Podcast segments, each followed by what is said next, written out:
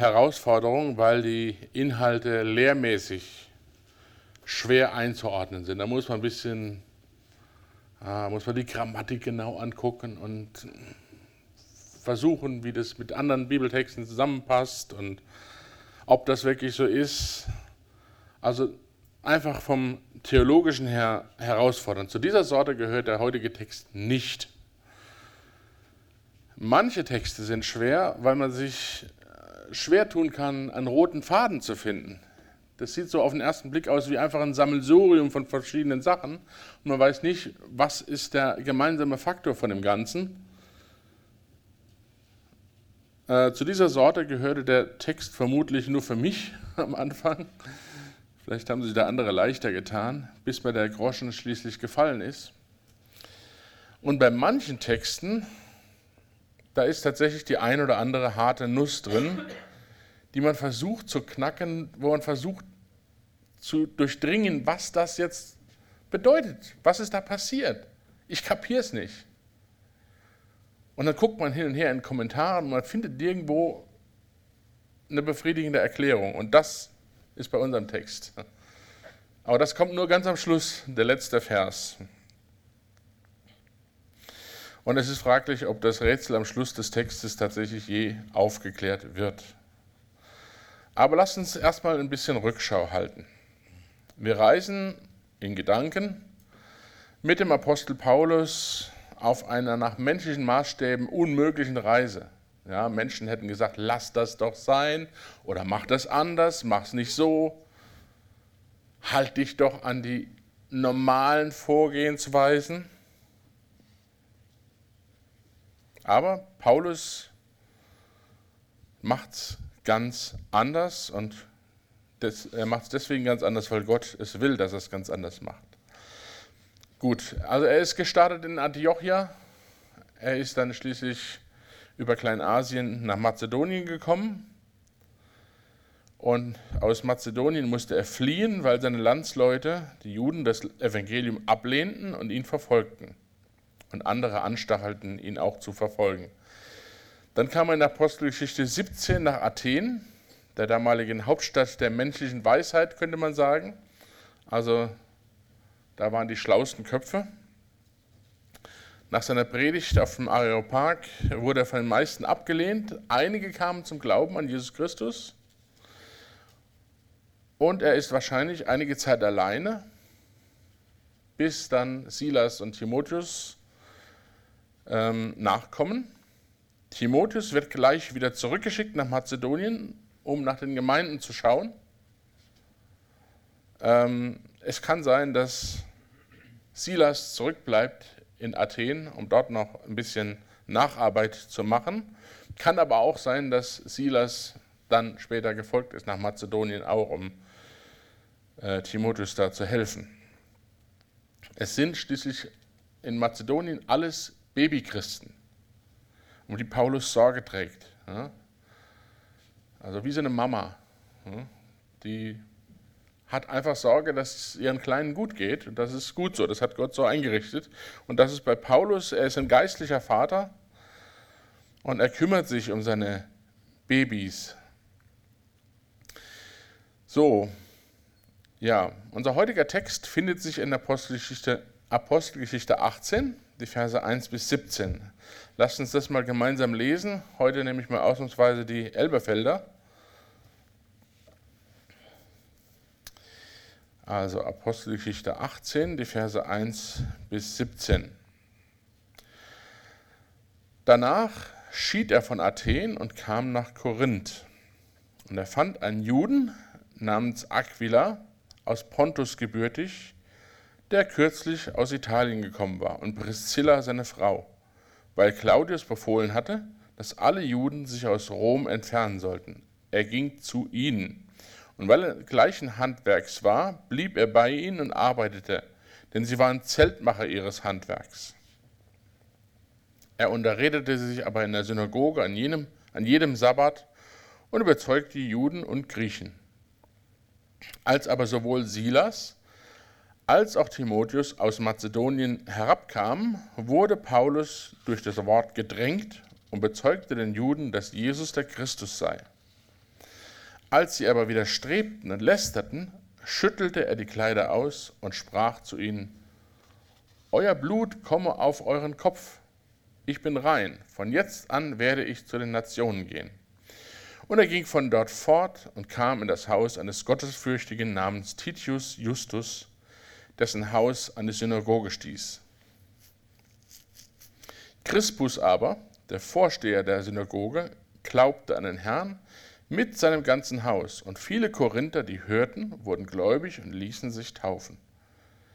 Der Herr aber sprach durch eine Erscheinung in der Nacht zu Paulus, Fürchte dich nicht, sondern rede und schweige nicht, denn ich bin mit dir und niemand soll dich angreifen, dir Böses zu tun, denn ich habe ein großes Volk in dieser Stadt.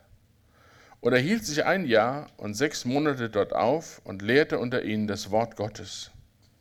Als aber Gallio Prokonsul von Achaia war, traten die Juden einmütig gegen Paulus auf und führten ihn vor den Richterstuhl und sagten, dieser überredet die Menschen, Gott entgegen dem Gesetz, äh, Gott entgegen dem Gesetz zu verehren.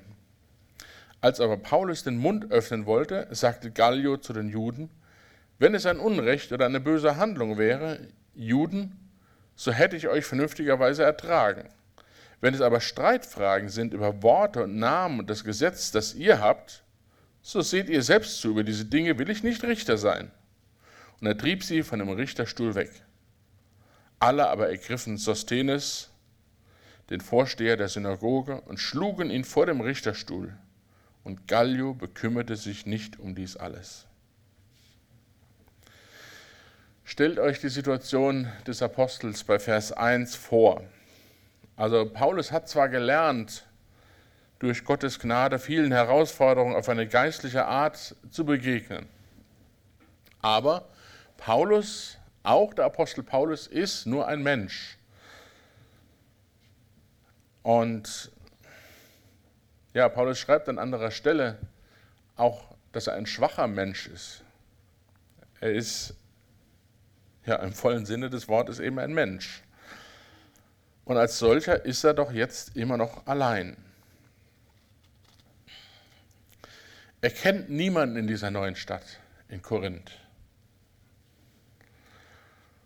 In Athen war seine Botschaft abgelehnt worden von den meisten, weil die Leute fanden, naja, was, er ist ein Körnerpicker, so haben sie gesagt. Ne? So ein Spatz, der der, äh, auf der Straße irgendwelche Körner zusammensucht und sich da was selbst draus bastelt. Und dabei hatten sie ihre menschliche, selbstgebastelte Weisheit, die dem widersprach. Und er hatte göttliche Weisheit.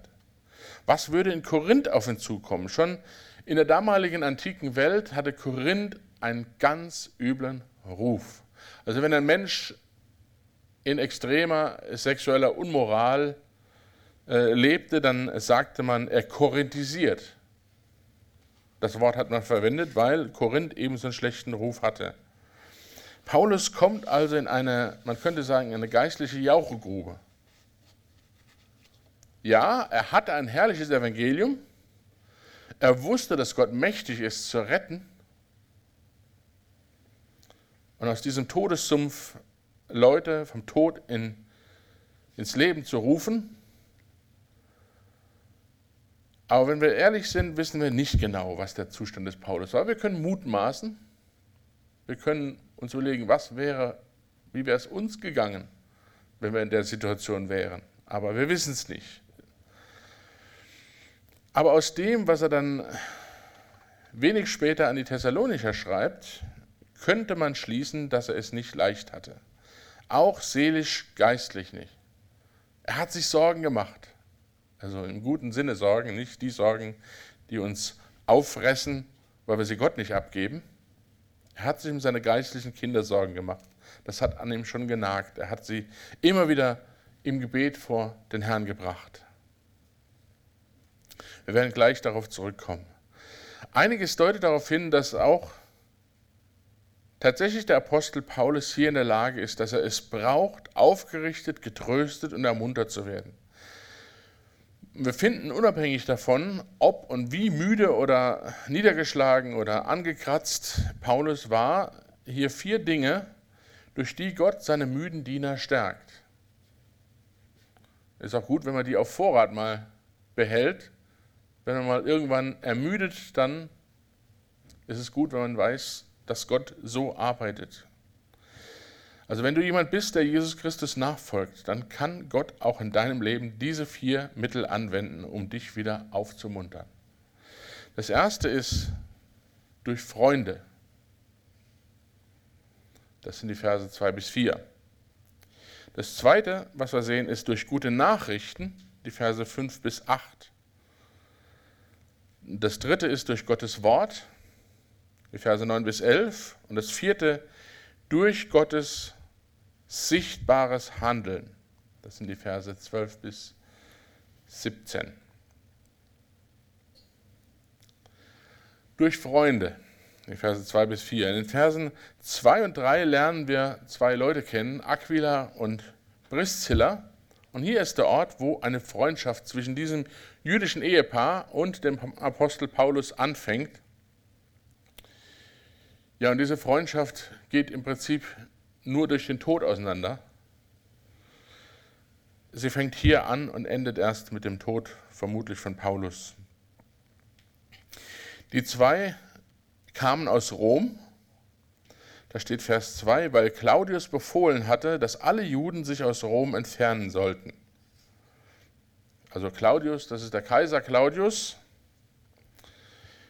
Der Historiker äh, Sueton schrei, äh, schrieb zu dieser Sache, er, also Kaiser Claudius, vertrieb die Juden aus Rom, die unter ihrem Anführer Christus ununterbrochen Unruhe stiften. Und manche Gelehrte gehen tatsächlich davon aus, dass das einfach eine falsche Schreibweise ist, weil die Römer das nicht so unterscheiden konnten, dass da eigentlich Christus gemeint ist, dass dort das gleiche vorging in der Synagoge in Rom. Also es kamen praktisch Christen in die Synagoge, die an Jesus Christus glaubten.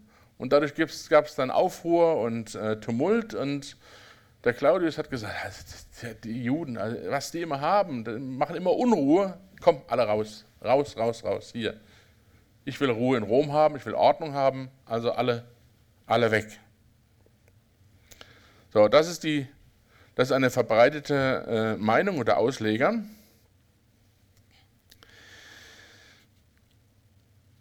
Wie es aussieht, sind diese zwei tatsächlich bereits Nachfolger Jesu Christi gut möglich, dass sie ihre Arbeit mit der von Paulus schon rein handwerklich gut ergänzen können.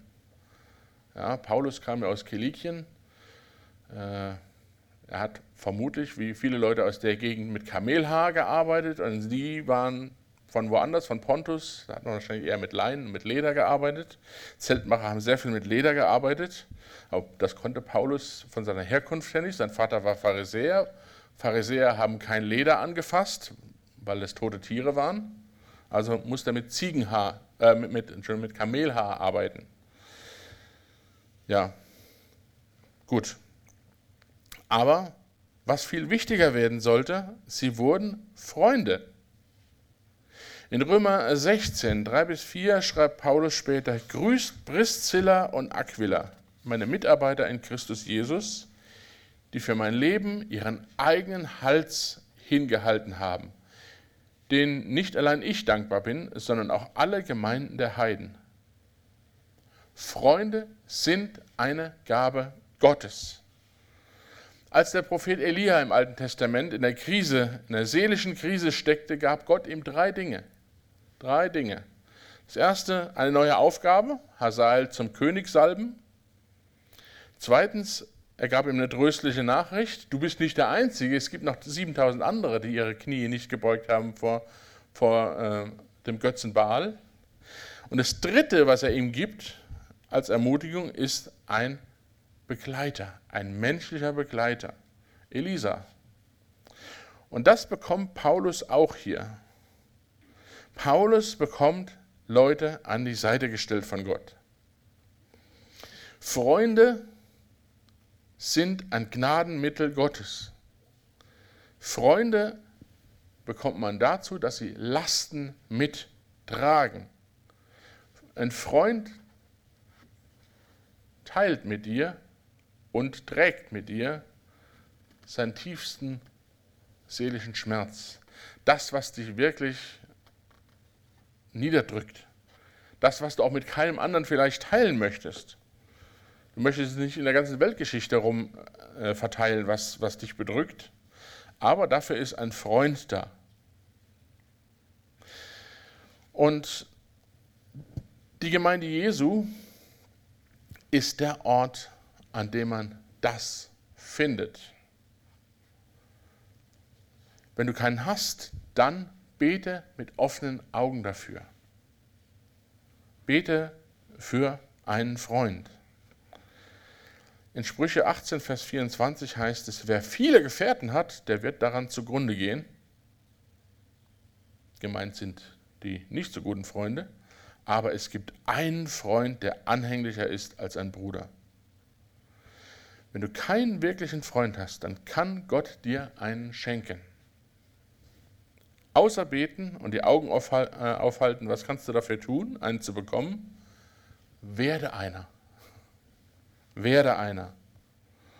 Studiere zum Beispiel das Buch der Sprüche auf das Thema hin. Gefährten, Freunde, Freundschaft. Was zeichnet so jemanden aus? Du wirst finden, all diese Eigenschaften, die da gezeigt werden von einem guten Freund, die treffen zu 100% auf den Herrn Jesus zu in perfekter Weise. Aber trotzdem hat es Gott so eingerichtet, dass er uns auch menschliche Freunde an die Seite stellt. Aber strebe du danach, ein Freund zu werden. Jemand, der Freund sein kann für einen anderen, durch Gottes Gnade. Und in dieser Zeit, in der diese Freundschaft entstanden ist zwischen Paulus und Aquila und Priscilla, verkündigt er schon regelmäßig das Evangelium in der Synagoge. Zumindest bereitet er den Weg langsam vor. Es gibt andere Stellen, wo ähm, in der Apostelgeschichte sehen, wie er das anfängt. Es ist manchmal in der ganzen Predigt zusammengefasst, aber es kann auch gut sein, dass er das über mehrere Wochen gemacht hat, so immer aufgebaut, die ganze Heilsgeschichte, äh, Heilsgeschichte, dass sie praktisch alles auf Jesus Christus hinführt und so hat er die Gelegenheit, die Leute langsam mitzunehmen. Aber wenn er von der Synagoge heimkommt, wenn er vom Predigen irgendwo heimkommt, er muss nicht in ein leeres Zuhause, sondern er kann sich austauschen mit Leuten. Wenn er sein Herz ausgepredigt hat, dann kommt er nach Hause und er ist nicht allein, er kann sich mitteilen. Und er kann auch den beiden Neues beibringen. Das ist ein großer Unterschied zu der einsamen Zeit in Athen. Aber eine Sache nagt immer noch an Paulus. Wie geht es den jungen Christen in Mazedonien? Er hat immer noch keine Nachricht. Wie läuft es in Thessalonich, in Philippi, in Beröa? Und jetzt kommt das Zweite, durch das Gott seine Diener ermuntert und aufrichtet, das ist durch gute Nachrichten die Verse 5 bis 8. In diesem Fall lese ich das aber nach der Menge-Übersetzung, da ich die von Lukas gebrauchten Worte eigentlich gar nicht wiederfinde in der Schlachter oder in der Elberfelder. Vers 5. Als dann Silas und Timotheus aus Mazedonien eingetroffen waren, widmete Paulus sich ganz der Lehrtätigkeit, also dem Wort, und bezeugte, äh, bezeugte den Juden nachdrücklich, dass Jesus der Gottgesalbte sei. Was macht den Unterschied zu vorher?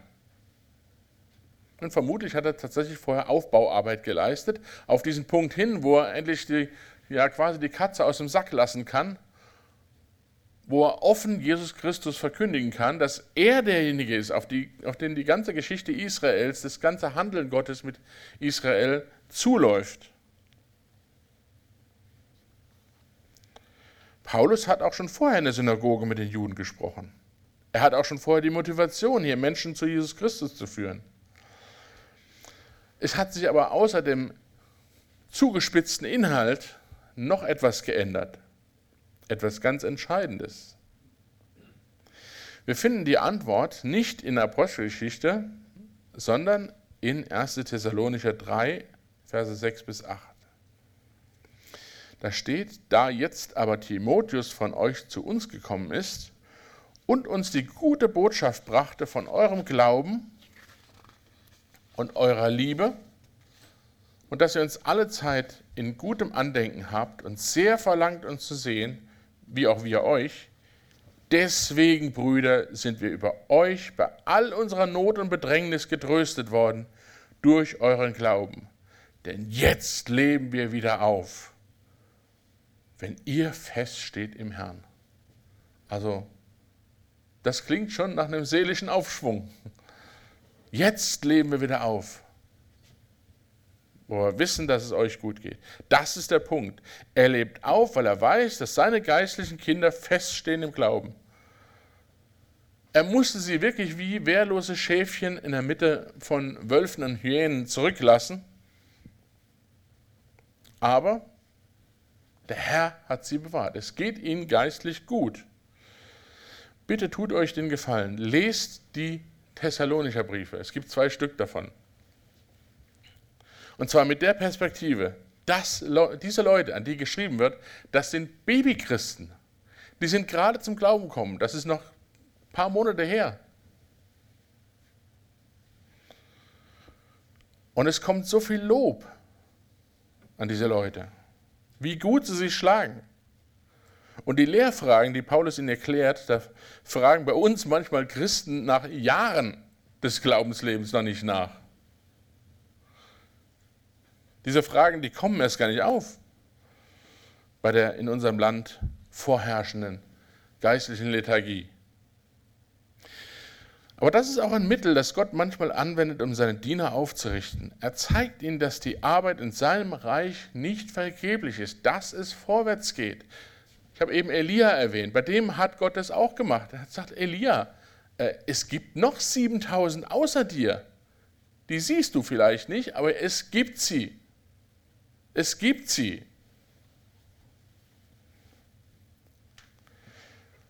Wie kühles Wasser für eine dürstende Seele, so ist eine gute Botschaft aus fernem Land. Oh, ich habe mir nicht aufgeschrieben, wo in den Sprüchen das steht, aber das steht in den Sprüchen. Wie kühles Wasser für eine dürstende Seele, so ist eine gute Botschaft aus fernem Land. Worauf schaust du? Manche Gläubige schauen nur auf die Dinge, die schief laufen oder vorrangig. Und es gibt wirklich eine Menge Dinge, die schieflaufen, geistlich, in Gemeinden. Geistliche Erosion, der Grundwasserspiegel der Schrift und Gotteserkenntnis, der sinkt immer mehr. Die Feindschaft gegen Gott auf der anderen Seite in unserer Gesellschaft steigt immer mehr. Die Gemeinden versinken mehr und mehr in weltlichem Denken. Und das betrifft nicht nur junge Leute. Es betrifft auch im großen Maß die ältere Generation. Stimmt das nicht? Ja, wir können das beobachten. Aber das ist eben nicht alles. Schau auch mal in die andere Richtung. Das Evangelium dringt in die letzten Ecken der Welt vor. Während wir hier sitzen, kommen Menschen zum Glauben an anderen Orten der Erde. Es kommen viele Menschen zum Glauben im Iran, in Nordkorea, in Saudi-Arabien. Und wir können auch in unserem Land unter jungen Christen beobachten, wie Leute aus der geistlichen Lethargie erwachen. Auch das passiert in unserem Land. Ich sehe Gemeinden, die neu wieder danach fragen, okay, wir haben eine Menge Traditionen, aber was sagt eigentlich die Bibel? Es gibt das, auch in Deutschland. Es gibt Einzelpersonen und es gibt Gemeinden, bei denen das passiert. Wir müssen nur mal die Augen aufmachen. Es passiert. Denn wer hat den Tag kleiner Dinge verachtet? Und sie werden sich freuen und den Stein des Senkbleis in der Hand Zerubabels sehen. Sacharja 4, Vers 10. Wer verachtet den Tag kleiner Dinge? Bist du einer von denen, die den Tag kleiner Dinge verachtet? Wo Gott unscheinbarer arbeitet in unserer Umgebung, woanders sieht man es mehr. Bitte verachte diesen Tag nicht, an dem Gott kleine Dinge tut. Wohin schaust du? Gott tut wunderbare Dinge und bitte weigere dich nicht, da hinzuschauen. Paulus bekommt nicht nur eine gute Nachricht, nein, er bekommt nicht auch eine schlechte, sondern er bekommt dazu zu der guten Nachricht auch was Handfestes von Timotheus. Und als ich bei euch war und Mangel litt, fiel ich niemand zur Last, schreibt dann die Korinther, denn meinen Mangel halfen die Brüder ab, die aus Mazedonien kamen, und ich hielt mich in allem so, dass ich euch nicht zur Last fiel und werde mich so halten. Das schreibt er in 2. Korinther 11, Vers 9. Also Timotheus hat auch was mitgebracht. Geld. So kann Paulus erstmal Pause machen mit der Zeltmacherei und hat jetzt richtig Zeit zum Predigen. Und er kommt in die Synagoge zum Punkt, er verweist klar auf Jesus Christus als einzigen Mittler zwischen Gott und Menschen. Reaktion, Ablehnung und Lästerung wollen wir nicht. Das kennt er schon von Mazedonien. Doch er verlässt die Synagoge nicht allein. Vers 8. Crispus aber, der Vorsteher der Synagoge, glaubte an den Herrn mit seinem ganzen Haus und viele Korinther, die hörten, wurden gläubig und ließen sich taufen. Das war eine Synagoge, in der nicht aramäisch gesprochen wurde, sondern auch griechisch. Deswegen haben auch Griechen die Botschaft gehört. Und darum konnten auch gottesfürchtige Korinther teilnehmen. Wir wissen nicht, wie viele viele sind, aber das ist die Stammmannschaft der neuen Gemeinde. Und die Gemeinde versteckt sich nicht im Endzeitüberwinterungsbunker, sondern die macht es äh, im Prinzip so, wie wir das heute auch äh, beobachten können in unseren Orten und Städten. Ähm, da macht irgendwo ein neuer Lidl auf und ihr müsst gar nicht lange warten, dann über die Straße ist dann auf einmal auch ein neuer Aldi. Direkt gegenüber. Oder eine neue Apotheke und zack, auf der anderen Straßenseite auch eine neue Apotheke. Und so machen die es auch hier. Sie ziehen quasi in das Nachbarhaus ein. Bei dem Verlassen der Synagoge macht Paulus eine ziemlich heftige Ansage. Als sie aber widerstrebten und lästerten, schüttelte er die Kleider aus und sprach zu ihnen, Euer Blut komme auf euren Kopf. Ich bin rein, von jetzt an werde ich zu den Nationen gehen. Eine Ampel geht auf Rot, in der Synagoge ist nichts mehr zu machen. Eine andere geht auf Grün. Jetzt ist er frei, allen Korinthern die rettende Botschaft zu bringen. Jetzt wird sozusagen ein zusätzliches, zusätzliches Triebwerk gezündet. Jetzt geht es erst richtig los. Und nach der heftigen Konfrontation mit seinen Landsleuten, und was wird dem Paulus da durch den Kopf gegangen sein? Was steht da zu befürchten? Naja, dass Paulus wieder verjagt wird. Okay, wir kennen das schon, ne? die hetzen Leute auf und wir werden verjagt und das war es dann wieder. Die Gemeinde muss wieder alleine klarkommen. Aber weit gefehlt. Es kommt gleich die nächste Ermutigung. Die dritte Ermutigung ist durch Gottes Wort, die Verse 9 bis 11. Warum sage ich durch Gottes Wort, wo doch hier in Vers 9 steht, dass es eine Erscheinung war? Und das ist die Art, wie Gott damals hin und wieder redete. Es war letztlich dann doch das Wort, das hörbar und unzweideutig zu Paulus kam. Uns offenbart sich Gott auch durch das Wort. Und wir können heute noch Ermutigung ziehen aus dem, was Jesus damals zu Paulus sagte. Was war das? Das, was der Herr ihm sagt, ist quasi äh, so in drei Schichten aufeinander gebaut. Zunächst mal Vers 9, das ist die Anweisung, was er tun soll. Der Herr aber sprach durch eine Erscheinung in der Nacht zu Paulus, fürchte dich nicht, sondern rede und schweige nicht. Nun, wenn Paulus in diesem Augenblick Rückschau gehalten hätte auf seine zweite Missionsreise, was hätte er da gesehen? Und er hätte gesehen, Erstens Philippi. Evangelium verkündigt, Dämonen ausgetrieben aus der Wahrsagemarkt, Leute sauer gemacht, geschlagen, ins Gefängnis geworfen und durch den Hintereingang mit einer seichten Entschuldigung rausgelassen. Thessalonich, Evangelium verkündigt, Gemeinde gegründet und durch Aufruhr aus der Stadt vertrieben.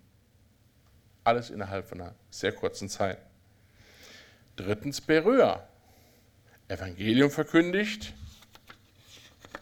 Gemeinde gegründet und vor einem wütenden Mob bald geflüchtet. So, und jetzt kommt Athen noch. Evangelium verkündigt, auf den Areopag geschleppt worden, zu den Weisen, in Anführungsstrichen, gepredigt und mit Schimpf und Schande übergossen entlassen. Nun, was ist wohl in diesem Sumpf Athen, äh, nicht Athen, Korinth zu erwarten? Außer ähnliche Erfahrungen wie die, die er schon vorher hatte. Paulus weiß schon, wie der Hase läuft. Und jetzt hat Paulus die Hände frei. Und was macht er? Es kommt jetzt so ein bisschen Untergrundarbeit, hier ein bisschen evangelisieren, da ein bisschen oder wirklich richtig laut und öffentlich. Gott sagt, gib Stoff, brems jetzt nicht, predige weiter in der gleichen Intensität. Er muss tatsächlich gerade keine Zeltplan machen, weil er eben ein Auskommen hat. Es gibt Momente, da können wir ermutigt sein, weil wir in welchem Bereich auch immer entmutigt, Entschuldigung, entmutigt sein, welchem Bereich auch immer, weil wir denken, es geht doch immer gleich.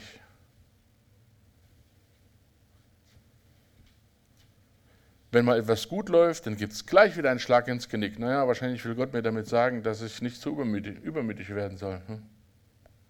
Hat mir mal einer gesagt. Immer wenn es gut läuft, dann gibt es einen Schlag ins Genick.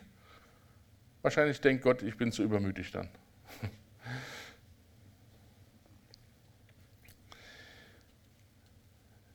Ja, was entgegnen wir dem? Und Gott sagt ihm, jetzt mach weiter, brems nicht. Aber er gibt ihm dafür eine Begründung. Dieser Grauschleier des Pessimismus, der sich über alles zieht, über Gedanken, Gefühle, über alles, der soll keine Chance bekommen. Was ist die Begründung? Vers 10, denn ich bin mit dir und niemand soll dich angreifen, dir Böses zu tun. Gott gibt Paulus die konkrete Verheißung, dass er ungestört predigen und arbeiten kann. Nach circa anderthalb Jahren kann er auf tatsächlich eine lange Zeit an einem Ort in Korinth zurückschauen, wo er wirklich arbeiten konnte. Ungehindert. Ungehindert.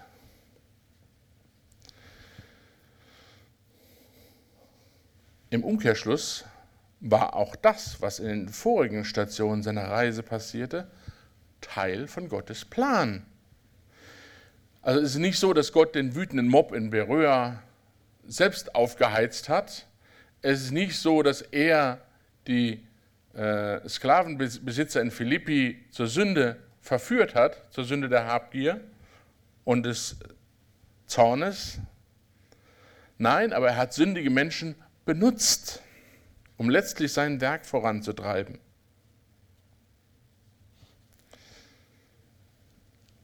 Er hat die Menschen in ihrer Sündhaftigkeit gebraucht zum Guten der Gemeinde und des Apostels. Also bis hierhin geht es so. Paulus predige weiter. Grund, ich werde dich beschützen, sodass du ungestört arbeiten kannst. So, jetzt haben wir die zwei oberen Schichten von dieser Botschaft. Obendrauf die Anweisung, Grundlage dafür, ne, da kommt ein Denn. Denn ich sorge dafür, dass du ungestört arbeiten kannst, niemand wird dir was tun. Und darunter ist jetzt nochmal ein Fundament. Und das kommt jetzt. Denn ich habe ein großes Volk in dieser Stadt. Nun, wer ist damit gemeint, mit dem großen Volk? Es sind jetzt gerade nicht die Juden, weil das Thema ist ja in Vers 6 abgeschlossen worden. Es sind Heiden gemeint.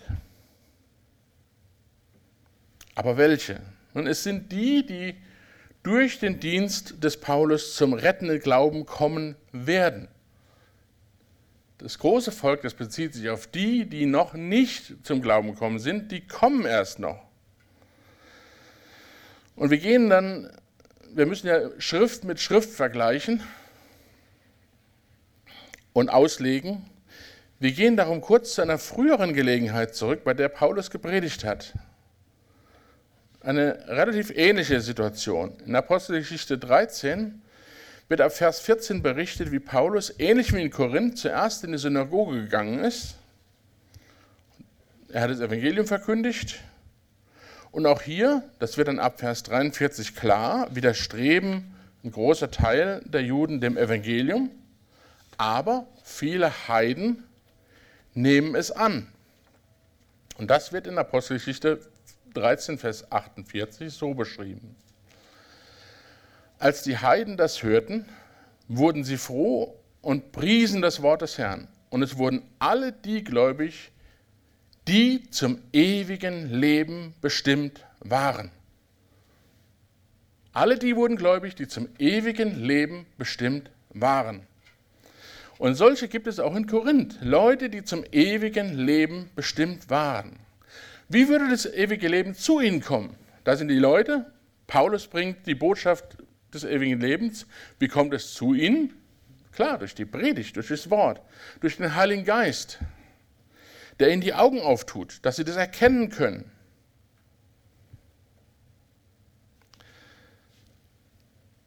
Und das ist eine Ermutigung. Es dreht sich letztlich auch gar nicht um Paulus in erster Linie. Es dreht sich darum, dass Gott sich um sein Volk kümmert. Er hält alles fern, was sein Werk hindert, damit er an sein Ziel kommt. Paulus war gar nicht der Wichtigste, sondern das Wichtigste war, dass Gott das Beste für sein Volk sucht und das zu seiner Ehre. Gott bewahrte ihn, damit sein Volk in Korinth errettet würde. Das war der ultimative Grund. Nach dem letzten Denn wenn du dem Herrn dienst in der Gemeinde, du erfährst immer wieder, dass Bemühungen behindert und runtergebremst werden. Du rennst gegen Wände. Es kommt vor, auch in Gemeinden. Dann nimm das als Gottes Wirken an. Gott kümmert sich. Es hängt nicht an dir. Das heißt nicht, dass du aufhören sollst zu dienen, aber es hängt nicht an dir. Gott macht das.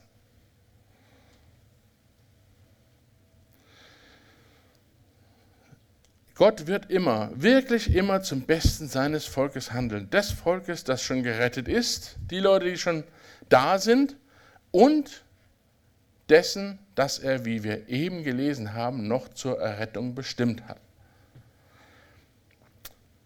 Paul Gerhard, der Liederdichter, der zur Zeit des Dreißigjährigen Krieges viel Leid erlebt hat und viele Lieder geschrieben hat, er dichtete in dem Lied Befiehl du deine Wege folgendermaßen. Weg hast du aller Wegen, an Mitteln fehlt dir es nicht.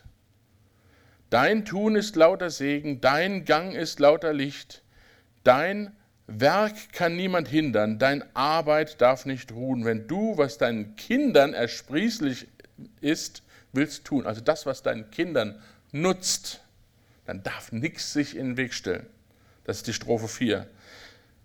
Dann Strophe 5 heißt es, und obgleich alle Teufel hier wollten widerstehen, so wird doch ohne Zweifel Gott nicht zurückgehen. Was er sich vorgenommen und was er haben will, das muss doch endlich kommen zu seinem Zweck und Ziel. Und Vers, äh, Strophe 8 sagt, ihn, also Gott, ihn lass tun und walten. Er ist ein weiser Fürst und wird sich so verhalten, dass du dich wundern wirst, wenn er, wie ihm gebühret, mit wunderbarem Rat das Werk hinausgeführet, das dich bekümmert hat. Auch wenn du gegen hundert Wände rennst, Gott tut sein Werk. Er sorgt sich auch um dich, dass du keinen dicken Kopf kriegst, ne? dass du nicht denkst, du bist Graf Koks. Äh, du, du hast es in der Tasche und du denkst, äh, du kannst alles regeln. Das ist auch seine Sorge. Er sorgt für alles gleichzeitig. Ja, die Erfüllung der Verheißung finden wir gleich in Vers 11. Und er hielt sich ein Jahr und sechs Monate dort auf und lehrte unter ihnen das Wort Gottes. Das bedeutete nicht, dass es gar keinen Widerstand gab, aber Gott gab ihm wirklich anderthalb Jahre lang Freiheit zu arbeiten, zu verkündigen. Und es geschah ihm nichts. Kleine Randbemerkung, ist interessant, gell? in Mazedonien, da ist er immer gleich weggescheucht worden. Da hat er gerade die Zeit gehabt, das Evangelium zu verkündigen. Die Leute kamen schnell zum Glauben. Er konnte sie nicht weiterführen, musste gleich weg. In Korinth ist er anderthalb Jahre geblieben. Und jetzt ratet mal, welche Gemeinden ihm mehr Schmerz verursacht haben und mehr Ärger gemacht haben. Die, wo er nur kurz gewesen ist, die kurz zum Glauben gekommen sind, die haben weniger Ärger gemacht. Wenn ihr die Thessalonischer Briefe lest, wenn ihr den Philipperbrief lest, das ist ein ganz anderer Ton als die Korintherbriefe. Vielleicht will uns Gott da auch was durchsagen.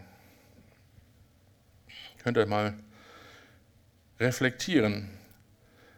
Ja, jetzt kommt eine weitere Ermutigung aus dem Widerstand. Und zwar durch Gottes sichtbares Handeln, die Verse 12 bis 17. Wir können heute ziemlich genau sagen, dass das, was in Vers, ab Vers 12 geschildert wird, im Jahr 51 nach Christus stattfand. Denn in diesem Jahr wurde, oh, jetzt muss ich den Namen mal ablesen, Lucius Junius Gallio Aneus, Aneanus, kurz Gallio, Prokonsul von Achaia, das ist diese südliche Provinz, Provinz von Griechenland. Er war ein Sohn Senecas des Älteren ähm, und sein jüngerer Bruder war Seneca der Jüngere. Also wer sich ein bisschen für die faszinierende römische Geschichte interessiert oder wer in Latein eifrig Tacitus gelesen hat und Suetonius, dem ist Seneca ein Begriff. Das war der Tutor, also der Privatlehrer des späteren Kaisers Nero. Und der hat später in seiner Paranoia, ne, der hat so das Stalin-Syndrom gehabt, der hat sich von allen bedrängt gefühlt und alle schmieden irgendwelche Attentate und Verschwörungen gegen mich. Dann hat er alle möglichen Leute in seiner Umgebung umbringen lassen. Und da fiel auch Seneca ihm zum Opfer. Seneca der Jüngere. Und auch der Gallio, den wir hier sehen, der hat dann später höchstwahrscheinlich 65 nach Christus Selbstmord begangen weil man ihn dazu gedrängt hat. Gut, aber das ist damals Zukunftsmusik. Die Juden der Synagoge haben sich endlich geeinigt, dass und wie sie gegen diesen Paulus vorgehen wollen. Sie wählen eine andere, aus ihrer Sicht eigentlich, aus ihrer Perspektive eine schlechtere Strategie. Ihr erinnert euch die Leute an anderen Orten, die Paulus weghaben wollten, die haben meistens die Leute so aufgehetzt, dass sie gesagt haben, der sagt was gegen den Kaiser oder der bringt uns in Ungunst gegenüber dem Kaiser und da haben die Leute allergisch darauf reagiert. Damit ließen sie sich dann zu allen möglichen Taten motivieren, weil es wollte niemand in Ungunst stehen beim Kaiser von Rom. Die Leute hier, die haben eine andere Vorgehensweise. Eine schlechtere eigentlich für sie. Äh, in Mazedonien war es so, aber bei ihnen, sie machen, sie heben ab auf diesen Spezialstatus, den, den Juden hatten. Also die Juden waren im römischen Reich die einzigen, die den Kaiser nicht verehren mussten. Ja, das haben verschiedene Kaiser probiert und haben sich da mächtig die Finger dran verbrannt. Zum Beispiel Caligula hat es versucht, er hat Ärger provoziert mit den Juden. Tiberius hat es auch schon probiert gehabt. Äh, es ging immer in die Hose. Es hat nicht funktioniert. Die Juden waren einfach nicht zu bändigen, in Anführungsstrichen. Also hat man ihnen diesen Spezialstatus gelassen, okay, ihr müsst den Kaiser nicht als Gott verehren. So, und jetzt kommen die hier und sagen, Äh, das ist aber, das sind Christen, das ist eine ganz andere Gruppe. Die gehören nicht zu uns Juden, die dürfen nicht unser, unter unseren, unseren Regenschirm, unseren, äh, Spezial, unseren Schutzschirm mit dem Spezialprivileg, die stehen außerhalb. Das ist eine ganz andere Vorgehensweise. Die gehören nicht zu uns. Und Paulus muss sich noch nicht einmal selbst verteidigen. Die Juden sind gerade damit fertig, mit ihrer Aussage, mit ihrer Anklage. Paulus holt schon mal tief Luft, stelle ich mir so vor, will auch was sagen. Tja, aber dann wird das Ganze abgewürgt. Der Prokonsul regelt die ganze Sache mit einem Satz. Wenn es sich um ein Verbrechen oder einen böswilligen Anschlag handeln würde, ihr Juden, dann wäre es meine Pflicht, euch anzuhören. Wenn es sich aber nur um Begriffe und Namen handelt, die mit eurem Gesetz zu tun haben, müsst ihr euch schon selber darum kümmern. Ich gedenke jedenfalls nicht, dafür den Richter zu spielen. Aus die Maus, das war's. Das war mein schnelles Gerichtsverfahren. Jetzt scheuchte sie alle weg wie lästige Bettler. So, nächste bitte. Tja, ähm, was passiert hier? Und wenn ein römischer Prokonsul ein solches Urteil fällte, dann galt es als Präzedenzfall. Dann galt es nicht nur für Korinth, dann galt es nicht nur für die, Korinth, äh, für die, für die Provinz Achaia und alle Gerichte, die da drin waren, die sich daran orientierten, sondern andere Konsuln in anderen Provinzen guckten auch nach diesem Präzedenzfall. Wie gehen wir mit solchen Sachen um? Und die beriefen sich dann auf dieses Urteil von Gallio. Also haben die Juden in Korinth den Gläubigen in der antiken Welt damals echten Gefallen getan, indem sie eine schlechte Strategie vor einem wichtigen Richter gewählt haben. Erst Kaiser Nero, eben der frühere Schüler von Gallius Bruder Seneca, machte dieses Urteil im Jahr 64, also 13 Jahre später, rückgängig, als er in Rom explizit die Christen verfolgen ließ, nicht die Juden, sondern die Christen als eine extra Gruppe. Aber in diesen paar Versen, die wir jetzt gelesen haben, da machte Gott die Verheißung von Vers 10 zur Wirklichkeit. Paulus stieß nichts zu. Gott setzt das um, was er verspricht. Wenn Gott etwas verspricht, dann hält er das immer. Immer. Aber jetzt kommt die am Anfang der Predigt angekündigte harte Nuss. Und der Grund, warum ich heute die Elberfelder auch äh, genommen habe, nicht die Schlachter. Die Elberfelder beruht an der Stelle auf einer älteren und besseren Handschrift, einer zuverlässigeren. Vers 17. Alle aber ergriffen Sostenes, den Vorsteher der Synagoge, und schlugen ihn vor dem Richterstuhl, und Gallio bekümmerte sich nicht um dies alles.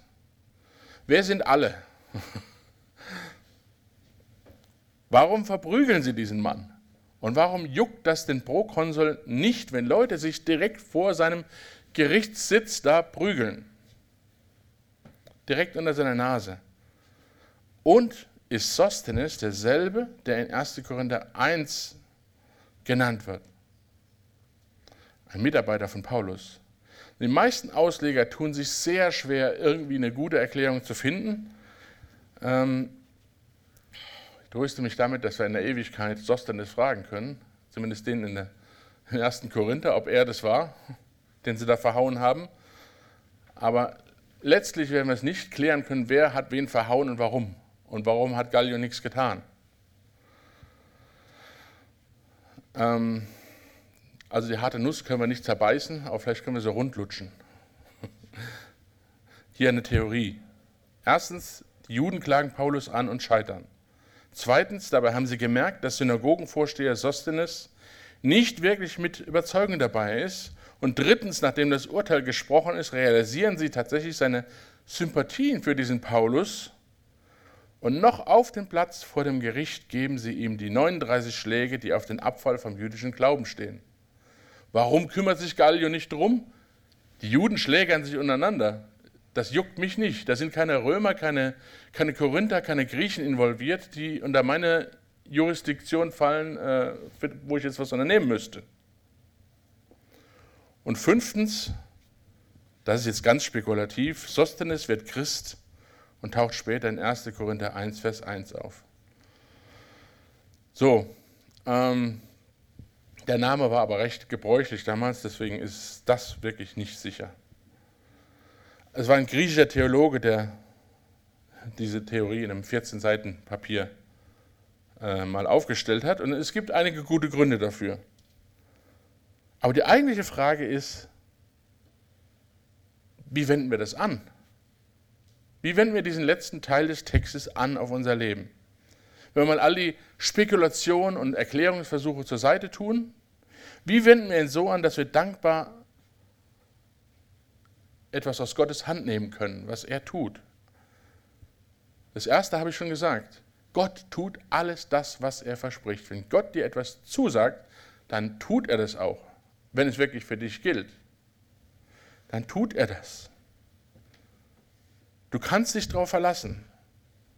Das Zweite, was wir anwenden können, ist, es gibt keinen Plan unseres Feindes, des Teufels, den Gott nicht kennt und zu unseren Gunsten umlenkt. Bei all dem, was der Teufel plant, um die Gemeinde zu entgleisen, um, um irgendwie Unruhe zu stiften, die Gemeinde auseinanderzubringen oder, oder sonst was, er schießt sich immer selbst in den Fuß. Weil Gott das Böse, den Bösen, die Bösen gebraucht. Er ruft nicht die Bosheit hervor, aber er gebraucht sie. Nehmen wir dieses Beispiel. Die Leute wollten eine Strategie wählen, um Paulus in die Gemeinde zu Fall zu bringen. Und was rauskommt, ist ein Präzedenzurteil, um Paulus Freiheit zu garantieren. Egal, was der Feind tut, er schadet nicht letztendlich der Gemeinde. Christus ist der Sieger über Hölle, Tod und Teufel. Und darum wähle ihn, wenn du das noch nicht getan hast. Du bist dann auf der Gewinnerseite. Aber bitte komm nicht zu ihm, weil oh, ich möchte Gewinner sein. Nein, komm zu ihm, weil er ist der Einzige, der rettet, der Sünde vergibt. Deswegen komm zu ihm. Wenn du es noch nicht getan hast. Er ist der Sieger immer und überall auch wenn es in dieser Welt nicht sichtbar ist. Wir sehen jetzt nicht alle aus wie die Gewinnertypen. Sorry. Aber ja, Paulus sagt es im, Korinther, im ersten Korintherbrief, dass äh, Gott hat sich nicht die Gemeinde größtenteils aus den Allerschlausten, den Allerreichsten den Allertollsten gewählt, sondern, naja, eher die anderen. Wir sehen nicht unbedingt aus wie wie wenn wir immer auf der Gewinnerstraße sind. Aber mit Jesus Christus bist du auf der Siegerseite, auf der Siegesstraße. Lass dich herausrufen aus dem Reich der Finsternis in das Reich Gottes. Ja, jetzt haben wir vier Ermutigungen bekommen und lasst uns dem Herrn jetzt dafür noch danken.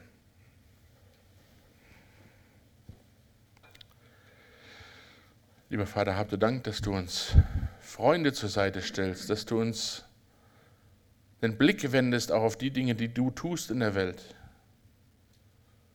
dass du uns Zusagen gibst, dass du uns durch dein Wort aufrichtest und dass du wirklich unseren Weg auch freiräumst und du lässt uns unsere Arbeit so lange tun, bis sie aus deiner Sicht getan ist.